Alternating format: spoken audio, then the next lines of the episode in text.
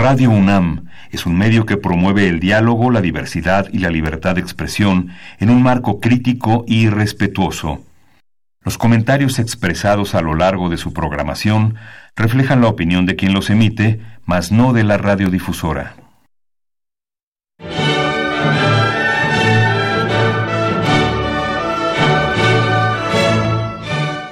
Diálogo Jurídico. Derecho, Cultura y Humanismo. Programa a cargo del maestro Eduardo Luis Fejer.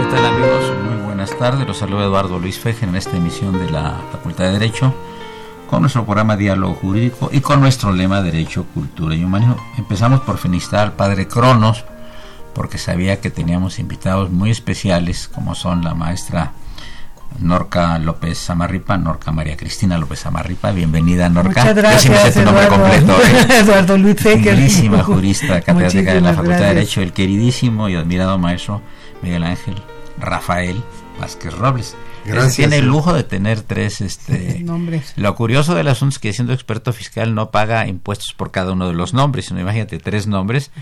Y, el padre Crono está trayendo música muy romántica, que saludamos y que al rato vamos a tener el gusto de escuchar aquí porque nos va a hablar un poco de los Beatles, de los que también el maestro Miguel Ángel Rafael Vázquez Robles es experto. Yo quise invitar a los dos maestros particularmente para hablar de varias cosas que tienen que ver con nuestra facultad, con la educación en general, con el mundo impositivo, con las relaciones con el vecino país del norte y desde luego felicitar a, Norca porque fue electa recientemente presidenta del Colegio de Profesores de, Derecho Internacional Privado. ¿Tú qué le dirías al auditorio eh, que no conoce en qué consiste el derecho internacional privado así en pocas palabras? Sí, muchas gracias por la invitación, gracias por por invitarme con un excelente amigo, el, el, maestro queridísimo Miguel Ángel Vázquez Robles. Mira, el derecho internacional privado, Eduardo, es eh, pues una, es un derecho que se dedica a resolver eh, problemas que nacen de al interior de un de un estado pero que van de lo nacional a lo supranacional cualquier acto jurídico cualquier acto jurídico. ¿Qué es un acto jurídico para nuestro tele, o sea, tele, digo, ya iba a decir tele, televidentes, más bien los escuchas? Pues eh, eh, es un acto como el matrimonio, del contrato, etcétera, que van de lo de lo que sale de la jurisdicción nacional y se va a lo transnacional, eh, a lo supranacional y entonces en ese momento este derecho hace resuelve eh, como un matrimonio eh, para la disolución de un matrimonio que, que, que se realizó con una mexicana en otra en Japón. En, Japón bueno pues interviene este derecho para la disolución de ese de por ejemplo el caso concreto de una mexicana que se casa con un japonés sí.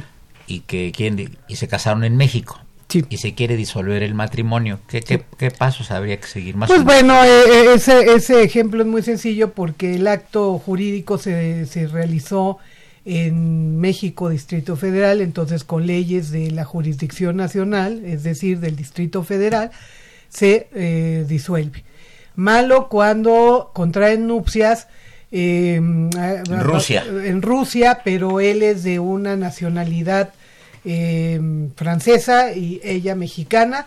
Y bueno, el acto jurídico se realiza en Francia entonces es ahí donde ya implican varias jurisdicciones y bueno, pues vamos a ver lo que dice, voy a, voy a solucionar con lo que dice el código francés sobre el matrimonio, ¿no? Un ejemplo, si yo me caso en España, pues le van a dar mayor validez al, al, al matrimonio, eh, digamos, eh, religioso que al matrimonio civil.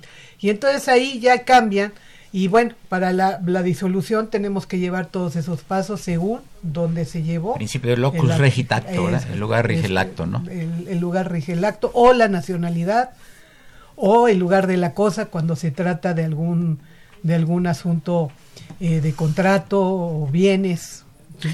Antes de casi entrar entrando aquí al programa, yo sé que el maestro Vázquez Roll es un gran aficionado a los Beatles igual que el padre Cronos, ya tendremos alguna información, que yo estuve con él en algunas conferencias sobre los Beatles, con el maestro Vázquez Robles. Eh, cada que viene aquí le ponen la, eh, la música de Taxman, ¿no? Pero me enseñaste una guitarra en una foto, ¿de qué se trata esto?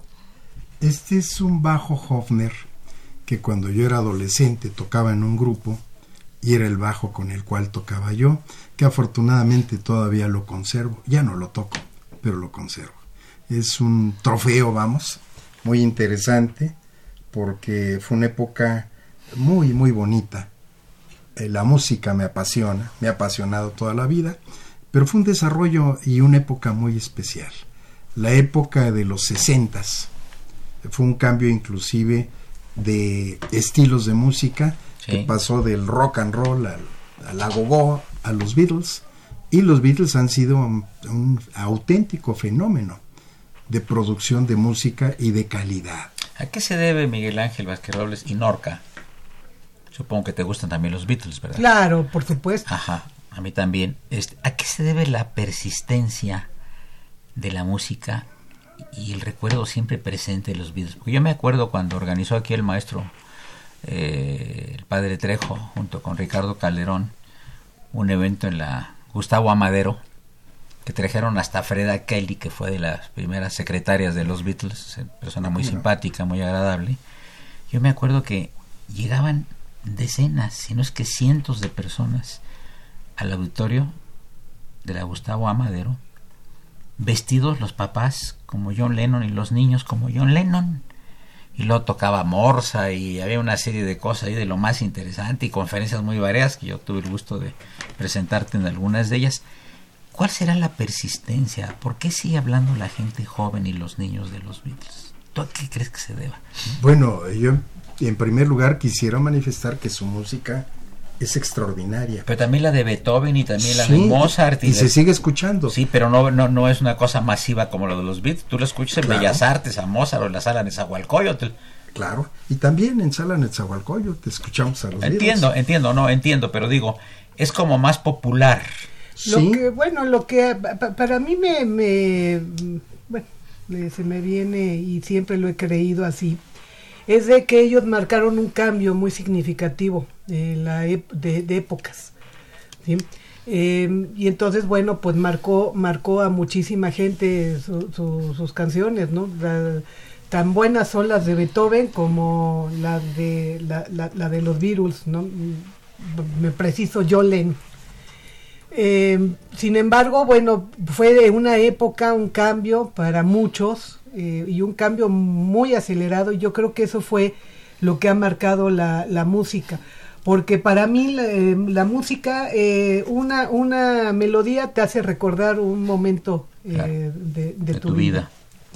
Entonces a mí me parece que eso es lo que, lo que sucedió con los virus, ¿no? Un cambio fundamental que mm, marcó a una gran generación y como ha ido pasando los buenos melómanos aquí como Miguel Ángel, pues por supuesto que nos seguirán gustando. Yo también soy melómana, a mí me encanta la música de los virus, pero también de Beethoven, tan, bueno, hasta salsas, pues, eh, una cumbia no puede faltar en una fiesta.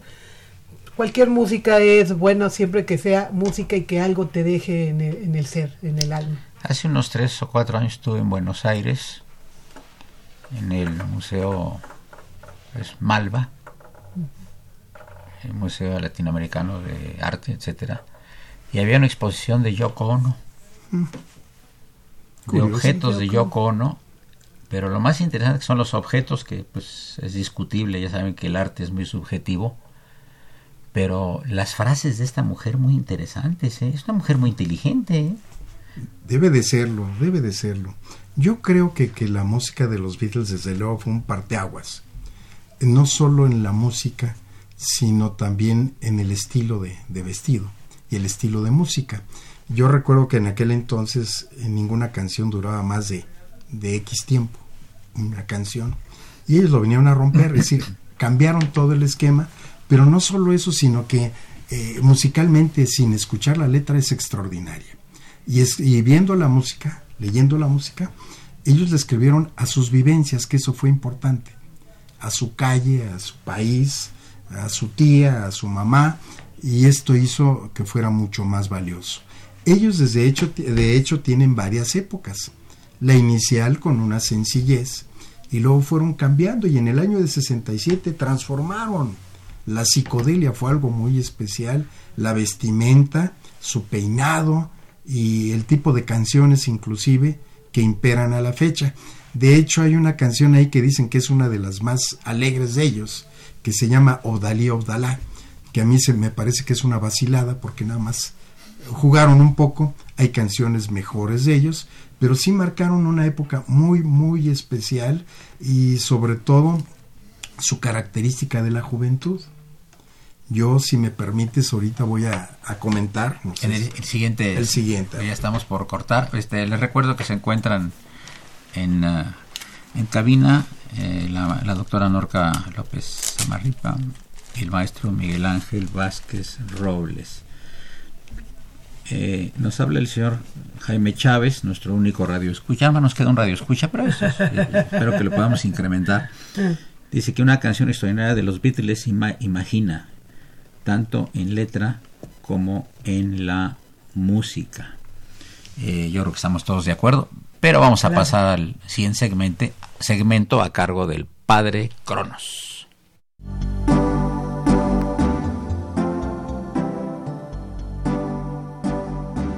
Está usted escuchando Diálogo Jurídico, Derecho, Cultura y Humanismo.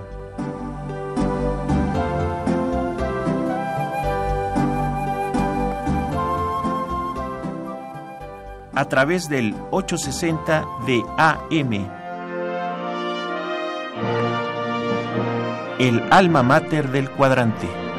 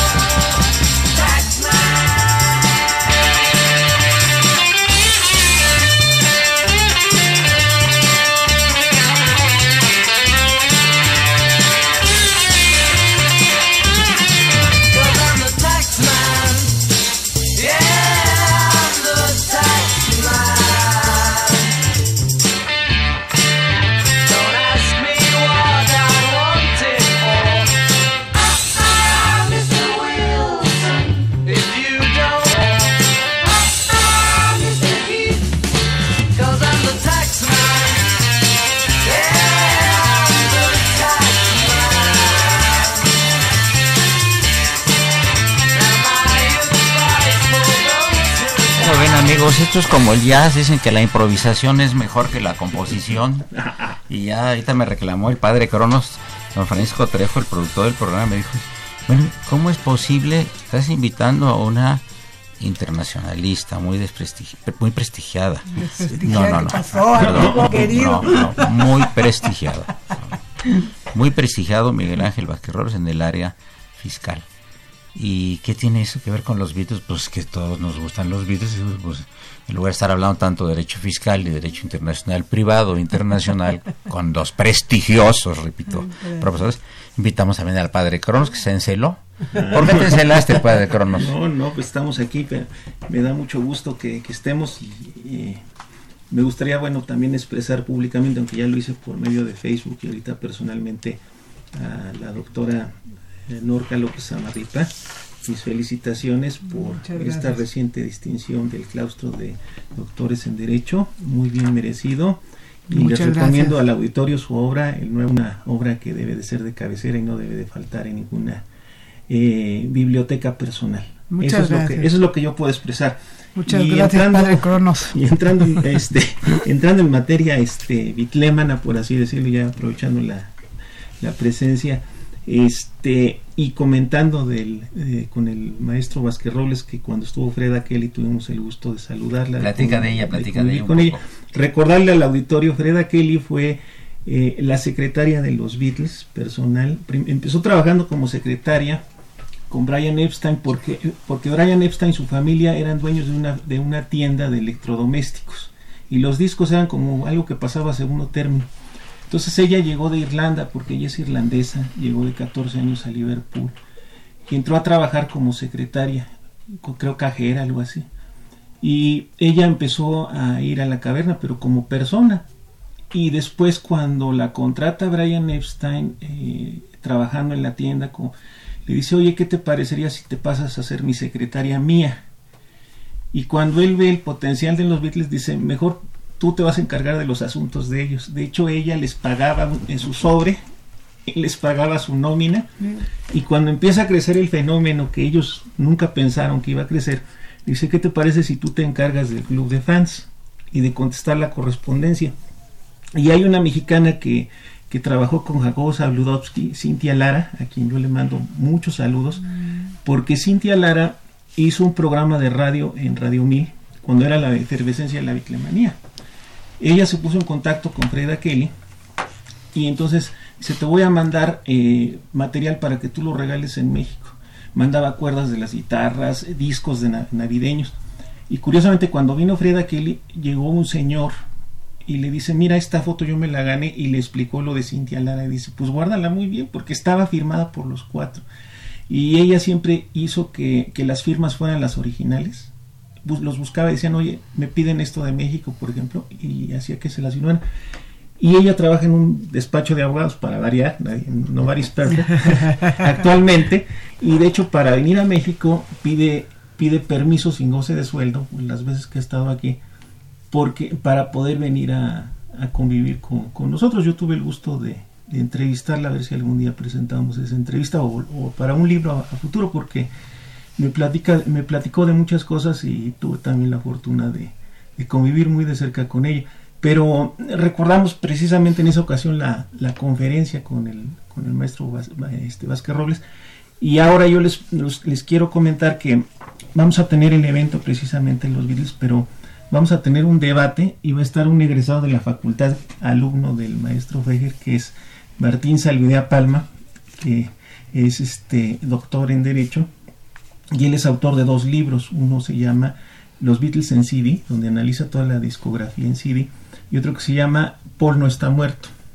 Va a estar este Cuauhtémoc Guerrero en ese debate, que ya lo conocemos por el por la cuestión de Zapata, descendiente él de Zapata, que él defiende la, la hipótesis que su, su tío bisabuelo no murió en Chinameca, que era un doble, pero él ahora defiende también y tiene el libro donde defiende la hipótesis de que Paul McCartney no está muerto y lo defiende, o sea, ahí se van, se van a, ahora sí que va a ser a dos de tres caídas sin límite de tiempo, pero no, pero va a ser triangular porque va a estar Hugo Hernández, que es autor de otro libro sobre los Beatles que se llama El Gran Secreto de los Beatles. Entonces van a debatir y está mal que yo hable en primera persona y el moderador voy a ser yo. Una, una, pregunta, este, Norca. ¿Tú cómo ves a las nuevas generaciones de abogados, de jóvenes que están entrando a estudiar Derecho en cuestión de cultura general y de información? Es una excelente pregunta. Fíjate que tuve la oportunidad este semestre de dar una materia Em, que es nueva para el, del nuevo plan de estudios, es ser universitario cultura de la, ah, de la legalidad. la, impulsa el doctor Contreras. La impulsa y bien impulsada este, porque... ¿Qué temas trata? Pues trata varios temas. Primero, uno de los temas que es básico es la identidad con tu universidad. Que eso es básico, amar a tu universidad, identificarte con ella y sobre todo algo que tenemos que enseñarle mucho a los alumnos, ser agradecidos, porque esa institución nos cambia la vida completamente. Al menos mi experiencia ha sido de que la UNAM yo no tengo vida para agradecerle a mí la verdad me creo que los que estamos aquí presentes ¿eh? Así es. son son o es mucho lo que nos da la universidad nos sigue dando mucho de lo que nos da nos cambió nos cambió la vida completamente. Entonces, esa, esa identidad nos da ética, da también los derechos que tienen los jóvenes. Y hablando de cultura, habla de una vasta cultura eh, de toda la historia del, del, derecho, de toda la historia de la Facultad de Derecho, porque son dos grandes historias que se acumulan, que se unen, pero que deben de saberlo, todo abogado, todo futuro o licenciado en Derecho lo debe de saber, de dónde venimos, ¿sí? cuál es la, la construcción de nuestra universidad. Y bueno, eh, contestando tu pregunta, yo cada día veo a las nuevas generaciones lamentablemente con menos cultura. Pero más información. Mm, demasiada información a través de las redes, exacto. Sí. Ahora el Wikipedia pues es la, manera en que es su, su, cultura andante con ellos, pero sin embargo eh, nunca va a, ser igual un libro, que lo disfrutes, que lo, que lo analices, que, que, que, comulgues con, con, Que vayas a buscarlo, que, lo, toques, que lo huelas, que lo sientas. A un aparato que te está diciendo el resumen de ese libro. Miguel Ángel, ¿tu opinión? La misma pregunta. Bueno, yo creo que los muchachos de hoy en día tienen mucha capacidad y son sumamente inteligentes. Sí, sí, sí lo son. ¿eh? Veo que, que, a veces es un poco de flojera eh, que los medios electrónicos les ayuden en demasía. Yo de hecho les dejo de trabajo algunas cuestiones y les pido que me las hagan a mano, que algunos tienen una letra peor que doctor, pero eh, de alguna manera lo que trato yo es que no me impriman porque de otra manera nada más están copiando. Es una gran habilidad para copiar, imprimir y todo. Sí, yo tampoco lo permito. ¿eh? sí, entonces yo creo que tienen una gran capacidad y concretamente lo voy a referir a, mi materia, digo mi materia porque lo que más queremos lo consideramos nuestra propiedad, derecho fiscal. Yo a los muchachos trato más que de informarles o de darle muchos elementos, de integrarlos a lo que es una idea porque además del fiscal nadie se escapa. Ese es un aspecto muy importante. Y lo refiero a la música de los Beatles, porque yo de entrada los hago traducir la canción de Taxman de George Harrison con varias ideas, desde luego a mano. Pero las varias ideas es primero, eh, sonríen un poco porque cuando les dejo el trabajo de que tienen que traducir, algunos ponen cara de asombro. Cuando les digo si no encuentran la obra, pregúntenle a su papá y seguramente su mamá se los podrá decir. Bueno, ya que llevan eh, la obra, la comentamos y les demuestro que dentro de la obra de Taxman están incluidos muchos conceptos de lo que en clase conocemos y nos enteramos les platico un poquito la historia de la canción, porque es algo extraordinario. En tres minutos, porque el padre Cronk está aquí, ya no está haciendo señas muy feas. Da, brevemente, resulta que en aquel entonces estaba por elegirse un primer ministro, creo que era Larry Wilson, si no mal recuerdo, y invita a los Beatles, que eran unos muchachos de 19 años, 18, para ganar popularidad en su elección. Se molesta un poco porque se la pasan vacilando eran muchachos normales y de alguna manera eh, él pensaba que lo iban a tratar como, como una otra persona y lo trataron de tú a tú y entonces en esa plática eh, surgieron varias cosas muy interesantes. Ahí quedó esta anécdota. Si quieres ahorita que continuemos, eh, la platicamos, porque lo que viene es lo importante que trato yo de transmitirles a los alumnos para que ellos entiendan lo que es una vivencia, lo que es personalidades, que son los momentos de la vida de cada uno. Ahorita lo que vamos a hacer es, después del corte, preguntarle a Norca si hay alguna canción de los Beatles que tenga que ver con el derecho internacional. Bueno, pues le recuerdo que se encuentra la maestra, la prestigiosa maestra. Muchas gracias. Norca María Cristina López Amarriba, internacionalista. Tienes muchos libros, ¿no? Es una maravilla. Muchas gracias. Y el maestro Miguel Ángel Rafael Vázquez Robles. Soy Eduardo Luis Fejer, continúa en el 800 Entes Radio UNAM.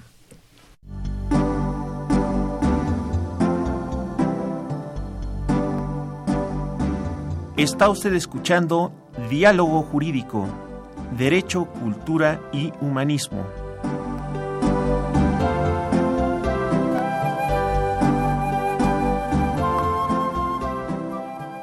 A través del 860 de AM. El alma mater del cuadrante.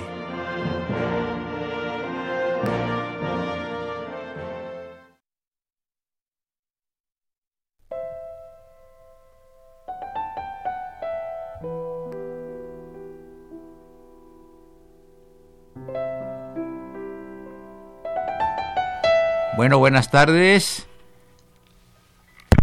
Maestro Ricardo Calderón. ¿Cómo estás? Tampoco se escucha. Bueno, no se escucha. Bueno, bueno, bueno. A ver, un momentito. Estamos aquí al aire, estamos esperando la llamada de Ricardo Calderón, que fue alumno mío y es el presidente de los Beatles aquí en México, pero aquí el padre Cronos está arreglando las cosas. Ya saben ustedes que, que los micrófonos bueno, ¿me escucha Ricardo? Sí, sí, yo sí te escucho. Absolutamente no escucha nada. Yo sí te escucho. Ahora sí me escuchas, Ricardo. Yo sí te escucho, sí, yo estoy aquí. Perdón, es que hubo un problema aquí de carácter técnico, pero ya lo, resolvió el, segundo bitlomaniaco del país, que es el eh, Trejo, el padre Carlos, porque el primero es Ricardo Calderón, ¿así es? Bueno, eh, yo, yo sí, yo sí creo que sí soy, porque soy apasionado de ellos. Cuéntanos dos cosas. Primero, eh, aquella vez que viste los Beatles en una tienda, una farmacia, y que no tienes dinero para comprarlos. ¿Te acuerdas de la anécdota? Claro que sí, fue, fue en, en, sobre la calle de Fray Servando, Teresa de Mier, pasando el parque eh, de Balbuena. O sea, me acuerdo el sitio exacto, eh, no la fecha exacta, sí no la recuerdo, pero sí el sitio exacto en el que sucedió, el año y todo eh, donde compré esos primeros muñecos que por cierto son muy muy raros muy difíciles de conseguir porque pues muchos de nuestros amigos compañeros fans de los Beatles pues no no acostumbrábamos eh, cuidar mucho las cosas. Yo sí los cuidé como como lo que son para mí un tesoro. Y total los los compraste poco a poco según recuerdo no algo así era. Sí sí sí en efecto. Yo traía un peso en la bolsa un pesito. Costaban 17 pesos cada uno. Y lo que lo que hice fue en cuanto los vi en el aparador, pues me enamoré, no los conocía, no sabía de su existencia de estos figuritas. Entré, le, le dije a la persona que estaba en el mostrador, un señor, le dije, oiga, eh, ¿cuánto cuestan tanto? Mire, traigo un peso, me los guarda y se los voy a ir pagando poco a poco. Y así fue, día a día, durante meses, pasé y cada día le daba mi peso al señor. Cuando se terminó de pagar el primero, me dice, llévatelo, ¿cuál quieres? Digo, no, no, hasta que me lleve los cuatro juntos. Y así pasó, así poco a poco. Creo que son el objeto más preciado de mi colección, no por el precio, sino por lo que me, eh, pues, la ilusión con la que los compré y el Oye, Ricardo, tú, tú, este, luego llevas personas a, a conocer los lugares famosos de los Beatles. ¿A dónde llevas a estas personas en ahí en, Liverpool? mira, los llevo a Londres seis cinco días y a Liverpool seis días. Y en esos eh, once días solamente hay un día libre intercalado en Londres. Todo lo demás es bitleamos, vemos todos los puntos que tienen que ver con los Beatles, los puntos importantes, claro. tanto en Londres como en Liverpool. En Londres hay muchísimos lugares, porque no hay que olvidar que pues ya la mayor parte de la carrera de los Beatles famosos, donde ya hay muchas fotos, fue precisamente en Londres.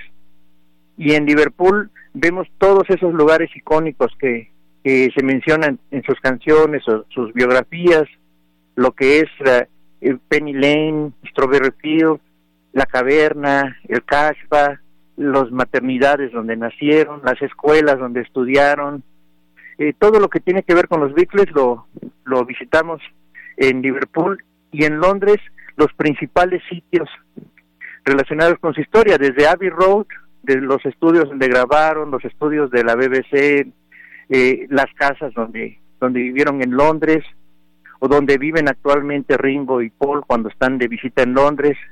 En fin, es un tour muy completo con actividades en Londres desde las 9 de la mañana hasta las 5 de la tarde y en Liverpool de 9 de la mañana a 11 de la noche, todos los días, todo relacionado con Beatles. Eh, una pregunta, eh, tengo entendido que como todos los años estás organizando un gran festival de los Beatles en México, ¿no? Así es, así es. Este año festejamos 25 años de que empezamos esta, pues esta, este sueño de traer la música de los Beatles a la mayoría de la gente en nuestro país. Y, y, en los últimos años hemos tenido el apoyo del, de la Secretaría de Turismo, en tanto de la ciudad como de la federal, que en esta ocasión se están coordinando las dos para apoyarnos en nuestro sueño de traer pues a alguien todavía más relacionado con los Beatles, con los inicios de los Beatles, como es el caso de los Quarrymen.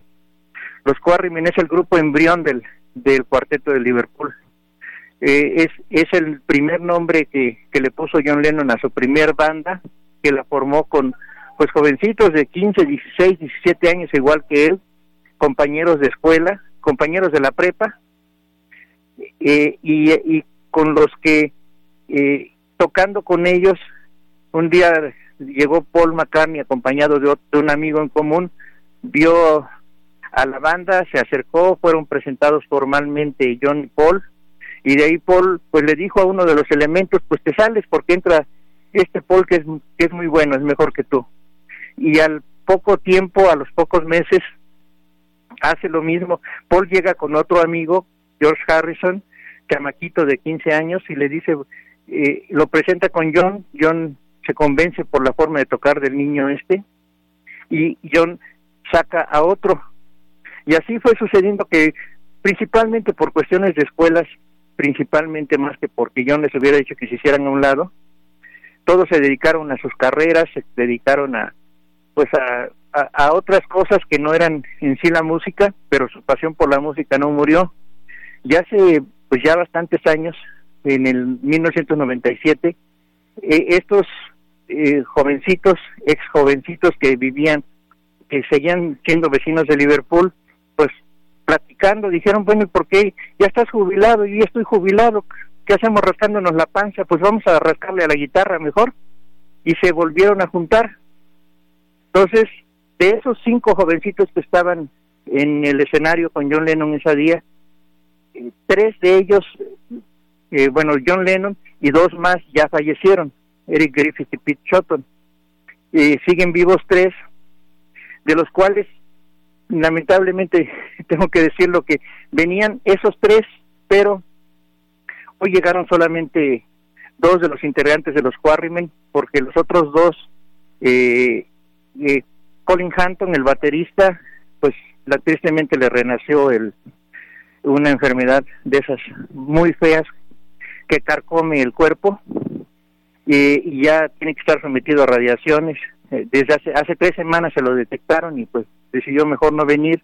Y Len Garry pues tiene eh, una hernia que se le, que se le constipó y también tuvo que dejarlo, tiene consultas pasado mañana, entra a terapia y pues solamente tenemos a dos de ellos, pero pues como como varios amigos, entre ellos Francisco Trejo, me dice, eh, pues más vale, aunque sea, más vale uno que ninguno, y en este caso son dos. Oye, este Ricardo, ya para terminar, nada más dinos cuándo, cuándo es el festival número 25, cumpliendo 25 años, dónde y a qué horas para las gentes que estén interesadas. Sí, el festival será del día 5, jueves 5 de diciembre al domingo 8 de diciembre. Jueves y viernes tendremos actividades a partir de las 4 de la tarde. Sábado y domingo a partir de las 11 de la mañana. Todos los días terminamos a las 8 de la noche.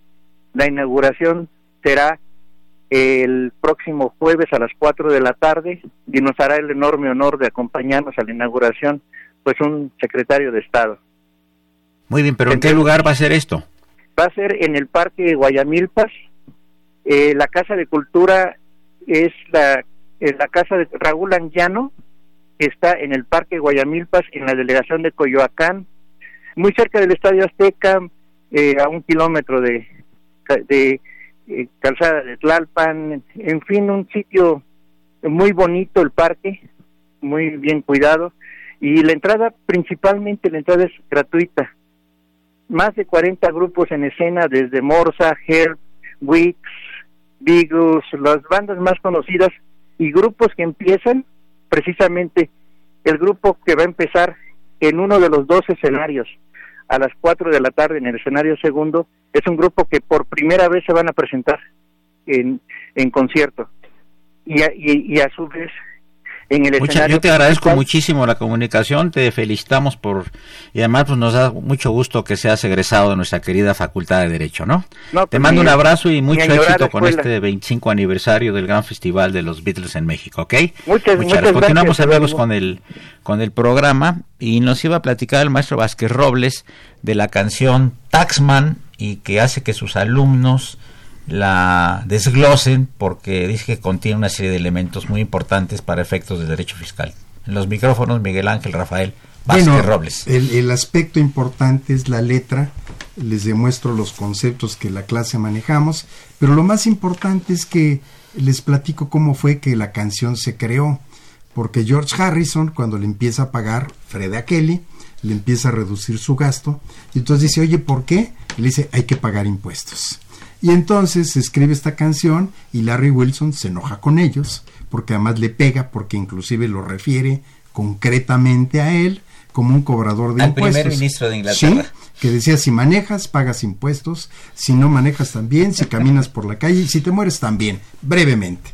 Ahora, concluyo nada más para decir esto importante, porque yo creo que esto lo que trato también de transmitir es que vean ellos que la juventud tiene todo para desarrollar que lo importante es que lo lleven adelante y lo hagan.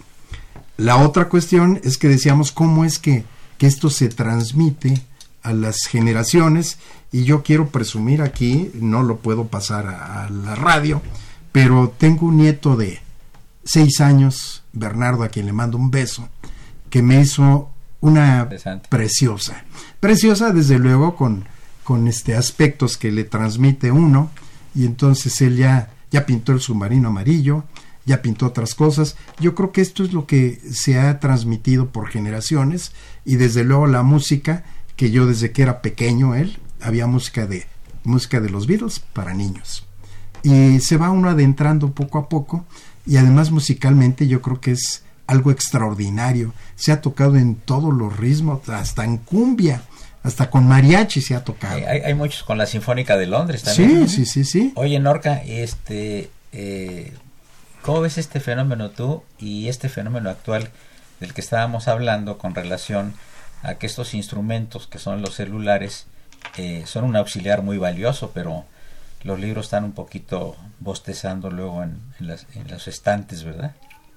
Sí, pues bueno, el yo, yo como veo a la juventud, pues las juventudes están presentando una nueva época, y ya son una nueva forma de, eh, no menos interesante que la nuestra, pero lo que yo sí veo es de que ya no tienen ese hábito por la, por la lectura como, como nosotros, aún, o sea, la tenemos y, y bueno, somos consumidores de libros.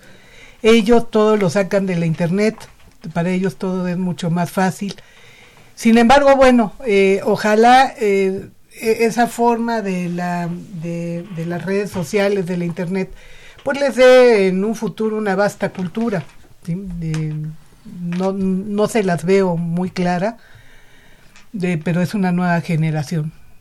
Pero yo creo que eso de vasta cultura es un poquito relativo, ¿no? Es decir, sería, yo diría que basta información más bien, ¿no? Porque además tenemos... No, información la tienen, pero una cosa es la información y otra cosa es la cultura. Sí, pero tú dices que van a tener con la, con, con la información una vasta cultura, pues así como basta, yo creo que ya será más subjetivo, ¿no? Me, me expresé mal. Ah, no, te entendimos mal, escucho, escucho.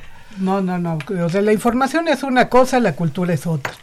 Eh, yo lo que le, lo, lo, que estoy transmitiendo, estoy tratando de, de, transmitir es de que ojalá y los jóvenes a través de sus redes sociales, de su de, de, la, de la forma tan fácil que tienen para acceder, accedan a libros que les ah, deje una vasta cultura. Claro. Sí, porque ahora es mucho más fácil acceder a cualquier biblioteca del mundo y tener elementos eh, que nosotros ni soñado, o sea, yo me acuerdo que para hacer una investigación iba al Instituto de Investigaciones Jurídicas y nos tardaban seis meses en traer, y no soy tampoco de un, de un modelo muy, muy antiguo, soy generación 82-86, estoy hablando de hace 30, 40 años, entonces, la verdad, ahora ellos tienen muchísima más posibilidad de acceder a cualquier información, ojalá en lugar de acceder a cosas que no le, o sea, que vacías, accedan a cosas que verdaderamente les llene y que les deje una vasta cultura.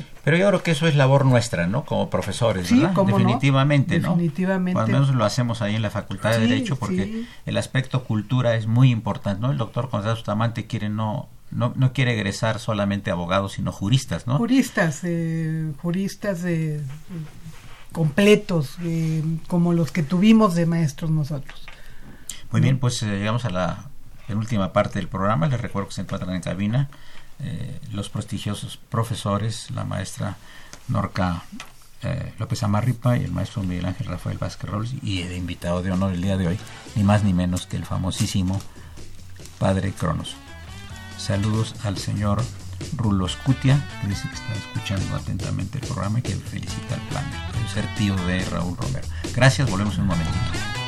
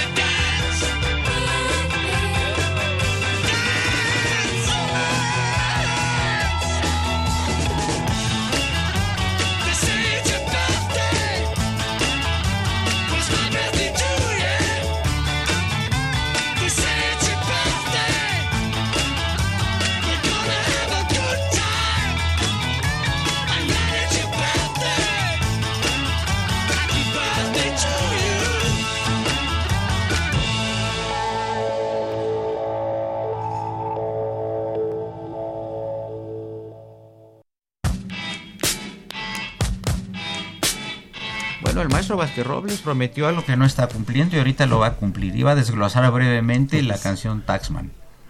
Eh, bueno, ¿Qué dice en términos generales? En términos generales eh, refiere a algo simpático porque refiere a que todo lo que realiza uno en la vida tiene una consecuencia y es un pago del impuesto. Esto es en términos generales y además lo que yo refiero en clase que parecería que tal vez se escribió en México porque dice si manejas coche tenencia de uso de automóviles. Entonces son aspectos que se van manejando y lo que quiero que vean ellos es que este problema de, del impuesto en el mundo es muy real y todo lo que haga uno tiene un efecto y una consecuencia y habrá que pagar impuestos. Ese es en términos generales. Entonces arrancamos la clase con, con cierta simpatía, eh, se sonríen, a veces les llevo la canción para que la escuchen y, este, y se animan mucho se animan mucho para ver cómo en un momento dado jóvenes que tenían capacidad natural, que desarrollaron algo, pues tenían una problemática de carácter fiscal. Norga, háblanos de tus, más recientes libros, por favor, ah, muchas gracias. por favor. Pues bueno, eh, bueno del nuevo derecho internacional. Nuevo derecho internacional. ¿Qué relación tiene digamos, es decir, el término implica que hay un cambio de estructuras, de políticas, de principios. Es correcto, es un cuerpo normativo muy diferente al cuerpo normativo de un derecho internacional clásico. Eh, por eso ahora, pues, o sea, es el nuevo derecho internacional público. Eh, estoy sacando la segunda edición, una edición mucho más actualizada y que tuve la fortuna de que me hiciera el prólogo una premio Nobel, la premio Nobel de Rigoberta Menchú. Mira, eh, interesante. No, nos habías comentado eso. No, me habías preguntado, amigo. muchas felicidades. muchas gracias. Gran personaje. Eh, lo presentamos el libro con Rigoberta Menchú en Guatemala, en ah, la Universidad de San Carlos. Claro. Con mucho éxito. Y bueno, no dejaré de presentarlo en mi país. Eh, también estoy esperando. Por supuesto. Estoy esperando que la doctora Rigoberta Menchú pueda eh, venir a México. Venir a México. Ha estado muy ocupada, este año estuvo muy ocupada. para presentarlo aquí en, en, la Universidad Nacional, en la Facultad de Derecho propiamente. Qué bonito. Sí, y ahorita también, bueno, pues está por salir la segunda edición de los monumentos históricos arqueológicos Patrimonio de la Humanidad. Me acuerdo que hablamos de ella varias veces. Recuérdanos un poquito. Pues es un libro de derecho internacional, pero que habla sobre el patrimonio de la humanidad. Eh, sabemos que hay tres vertientes de la declaratoria por parte de Naciones Unidas que es eh, de todos y para todos. Eh, es un concepto muy interesante donde nos habla de la luna y cuerpos evitando cualquier apropiación por parte de algún país más desarrollado.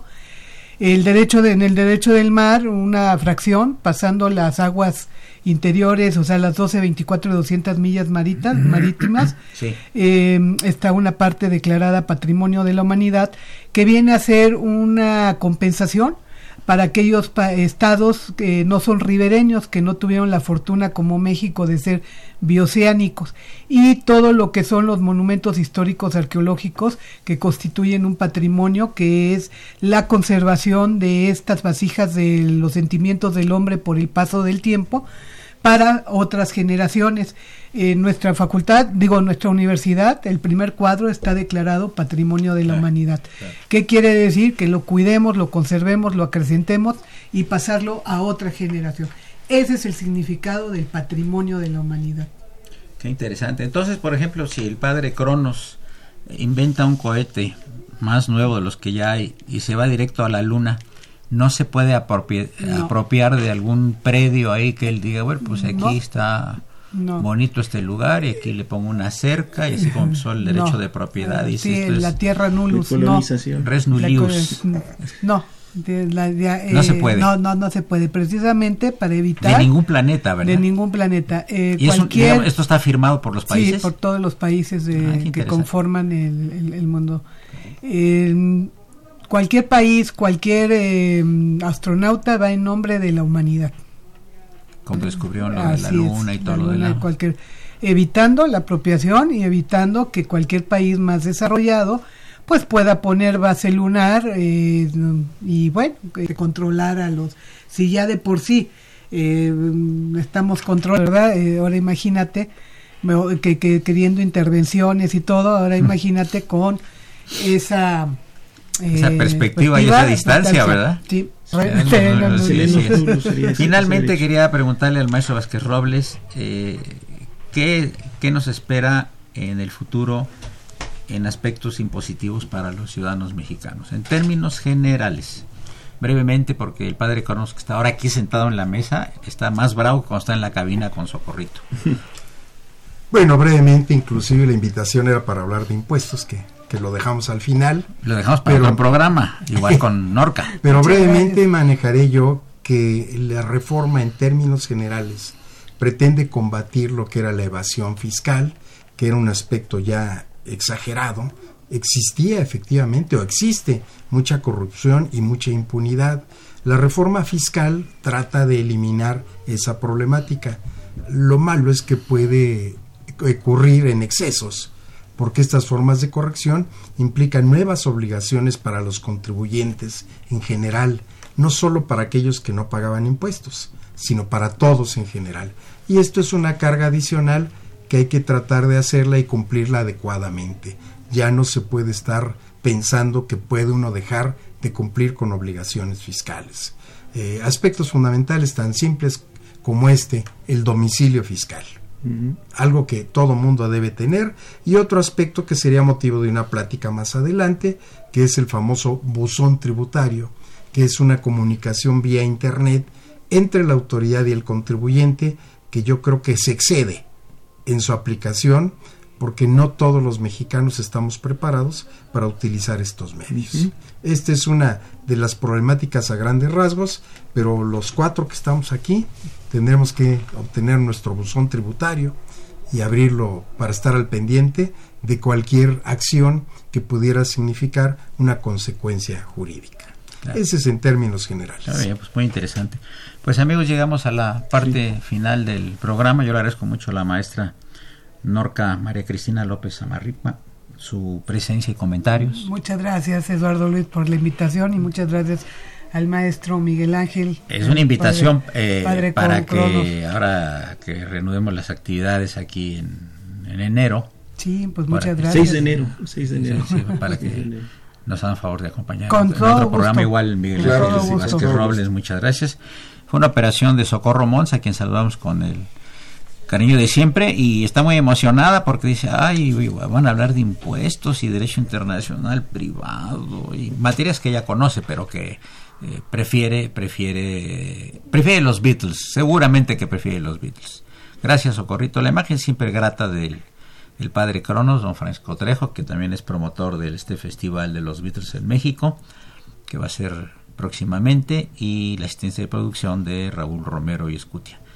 Soy Eduardo Luis Fejer, este fue un programa de la Facultad de Derecho, la mejor de las tardes, y continúen en el 860, esto es Radio UNAM.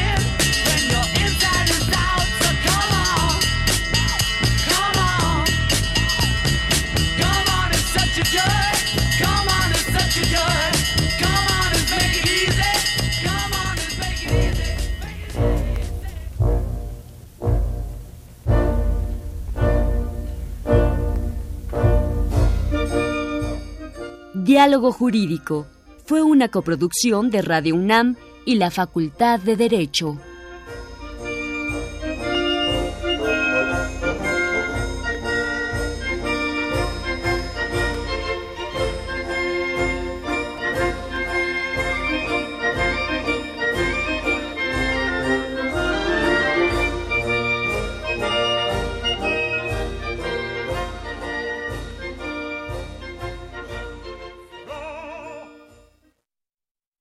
Para la mayoría de la gente, beber significa jovialidad y grata compañía, pero no así después de despertar a la realidad, ya sea en la cárcel o en algún hospital, sin saber qué pasó. Mayor información al 5705-5802. Lada sin costo 01800-561-3368. 2019 100 años del nacimiento de Álvaro Carrillo músico y compositor mexicano.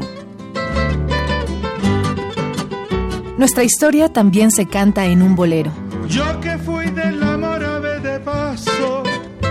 Ritmos y sonidos que llevamos en la memoria de nuestra tradición musical. Hoy siento la nostalgia de tus brazos. Voces que en algún sitio hemos escuchado. El entorno del donde creció es un entorno, bueno, de agricultores, pero formado por tres raíces, digamos que culturales muy importantes. La europea, la indígena y la negra. Mi papá creció en ese entorno cultural. Pedro Álvaro Carrillo, ingeniero y compositor. Álvaro Carrillo, 860 AM, Radio UNAM. Experiencia sonora. Imagina cuántos intérpretes han dejado el alma frente a estos reflectores. ¿Cuántas veces recorrieron las páginas de sus más de 9000 partituras?